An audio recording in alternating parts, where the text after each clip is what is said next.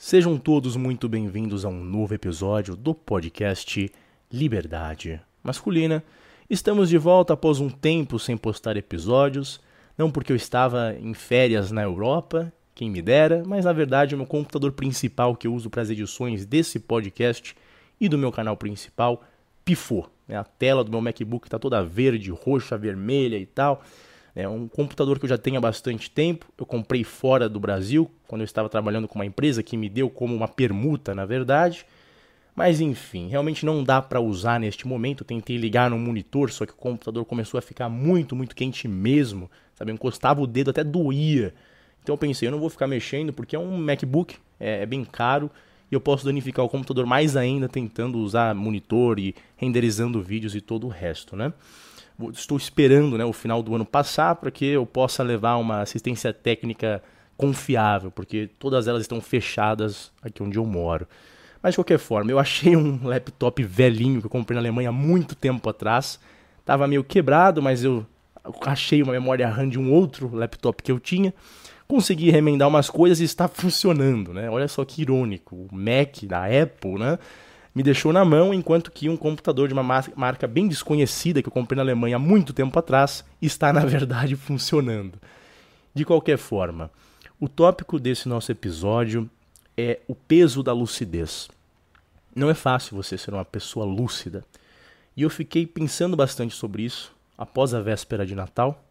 Eu encontrei uma tia que eu não havia há muito tempo atrás e nós começamos a falar sobre meu avô e minha avó, que já faleceram, né? E ela me disse uma coisa que ficou assim preso dentro de mim, que foi o seguinte: ela falou que o meu avô, mesmo ele falecendo muito melhor do que minha avó em relação à saúde dele, em relação a assim a cabeça de forma geral, ele sofreu muito mais do que minha avó, mesmo ela estando num estado muito mais crítico. Né? A minha avó, antes de falecer, ela começou a ter alguns sintomas de demência. Ela não conseguia mais comer direito, ela começava a ter problemas com a própria personalidade dela, ela tinha pesadelos, ela começava a querer agredir as pessoas ao redor dela. Realmente, eh, a saúde dela se deteriorou também por conta do estado psíquico dela, que não era nada bom, né? E para mim, né, na minha cabeça, eu sempre pensei, nossa, ela deve ter sofrido muito, de verdade mesmo, e aquilo não foi embora de mim até hoje. Eu penso nisso. Eu não gosto de ver pessoas ao meu redor que eu amo tanto sofrerem como ela sofreu. E a minha, a minha tia me falou que, muito provavelmente, o meu avô, na verdade, que morreu com 96, 97 anos, totalmente lúcido. Né? Ele, ele tinha ciência de tudo que estava acontecendo ao redor dele. Né? Absolutamente tudo. Ele controlava o dinheiro que ele ainda tinha, ele mandava o que as pessoas deveriam fazer até os últimos segundos de vida dele. Ele tinha essa lucidez e por conta disso, mesmo que a, a causa da morte assim não tenha sido algo que foi muito doloroso, eu imagino, ele, segundo minha tia, sofreu muito mais porque ele estava tendo ciência de tudo que acontecia. A minha avó, por exemplo, ela toda hora ia para o SUS, em alguns hospitais no interior de São Paulo que são assim, realmente deploráveis. E minha avó, ela ia, né, às vezes, ela me contava umas circunstâncias assim muito complicadas mesmo, de irem tirar sangue, não acharem uma veia e começar a escorrer sangue para tudo quanto é lado, sabe? Quase morrer. E aí depois no outro dia, a minha avó nem lembrava disso. Né? Para ela tava tudo bem. Ela entrava no SUS como se fosse assim um parque de diversões, porque a cabeça dela já não estava muito boa. Né? Ela não estava ciente de tudo que estava ocorrendo ao redor. Assim, nas últimas semanas de vida dela, ela não tinha ciência que ela estava morrendo. Porque na cabeça dela, eu não sei se ela se sentia como uma criança. Eu realmente não sei descrever o que passava na cabeça dela. Ela não era mais quem ela era de verdade. As memórias que ela tinha iam embora. Né? Enquanto o meu avô, ele começou a observar que a saúde dele começava a deteriorar, que já estava chegando o ponto em que ele ia falecer, ele começava a ficar ansioso, ele começava a ficar desesperado, na verdade. Né? Tanto que ele ia, por exemplo, numa uma ambulância, ele começava a ter crise de ansiedade, ele começava a ficar com, em pânico, falando: Meu Deus do céu, eu vou morrer, eu vou morrer. Ele tinha a ciência daquilo, enquanto que minha avó ela nem, nem se dava conta do que estava acontecendo. Mas não só isso, em relação às pessoas ao redor, né? O meu avô começava a pensar: Nossa, e quando eu me for? O que vai acontecer com as pessoas que me amam, que gostam de mim? O que, que vai acontecer em relação a tudo isso? né? E to, óbvio, eu vou eu resumir bastante, não vou entrar em todos os detalhes, mas a, a ideia é basicamente essa, de que quando você tem ciência das coisas que estão ao seu redor, dependendo da circunstância, isso pode ser algo muito doloroso mesmo, enquanto que uma pessoa que não tem essa lucidez, ela vai levar a vida, vai agir, vai ter essas experiências de uma forma muito mais fácil.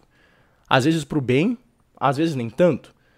Mas de certa forma me fez assim pensar qual que é o assim a, a balança entre entre a, lucidez ser algo realmente bom para você ou algo que acaba na verdade te deteriorando ou tornando sua vida algo muito mais difícil do que talvez deveria ser. Né? Graças a Deus o meu avô tinha um senso de religiosidade que era muito bom. E eu acho que isso é, é algo importante, né? Eu acho que quando você se torna consciente das coisas que estão ao seu redor, de certa forma você tem que balancear isso com um desenvolvimento espiritual, né? Algo que eu mesmo também já, já, já tive essa experiência de eu ser jovem e ler demais, muito, ler e ler e ler e ler e ler. E cresceu em relação ao intelecto, mas não ter o corpo espiritual para realmente segurar tudo aquilo.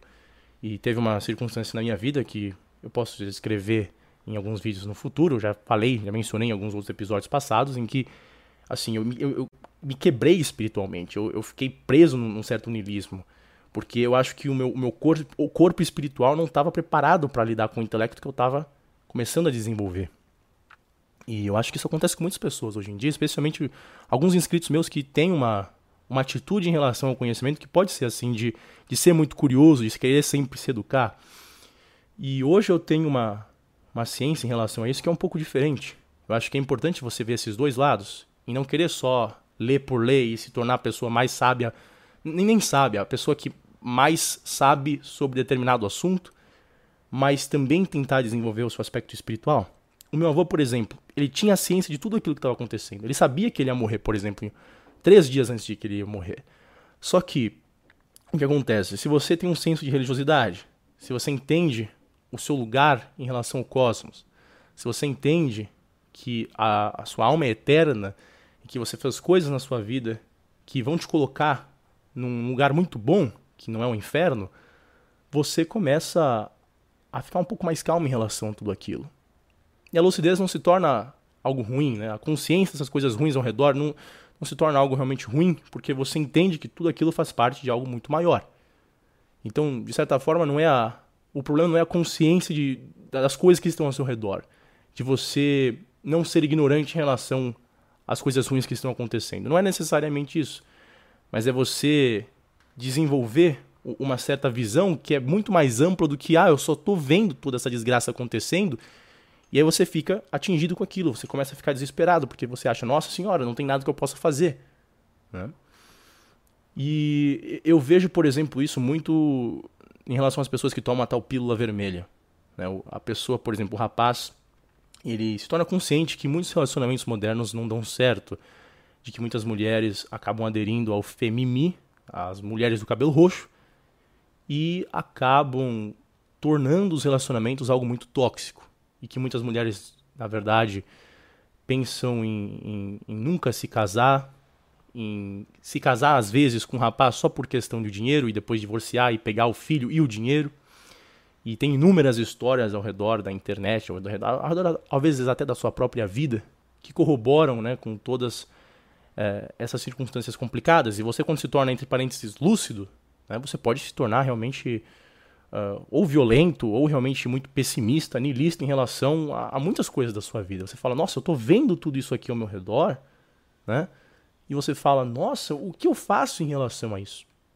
E eu já passei também por circunstâncias do tipo, e é por isso que eu falo que não adianta só você né, se tornar ciente do que está acontecendo, né, da, dessa realidade, assim dizendo, material ao seu redor, do que as pessoas estão fazendo, do que o mundo está se tornando. Não só isso, mas também se desenvolver espiritualmente como uma pessoa, para que você consiga entender o seu lugar ante toda essa realidade.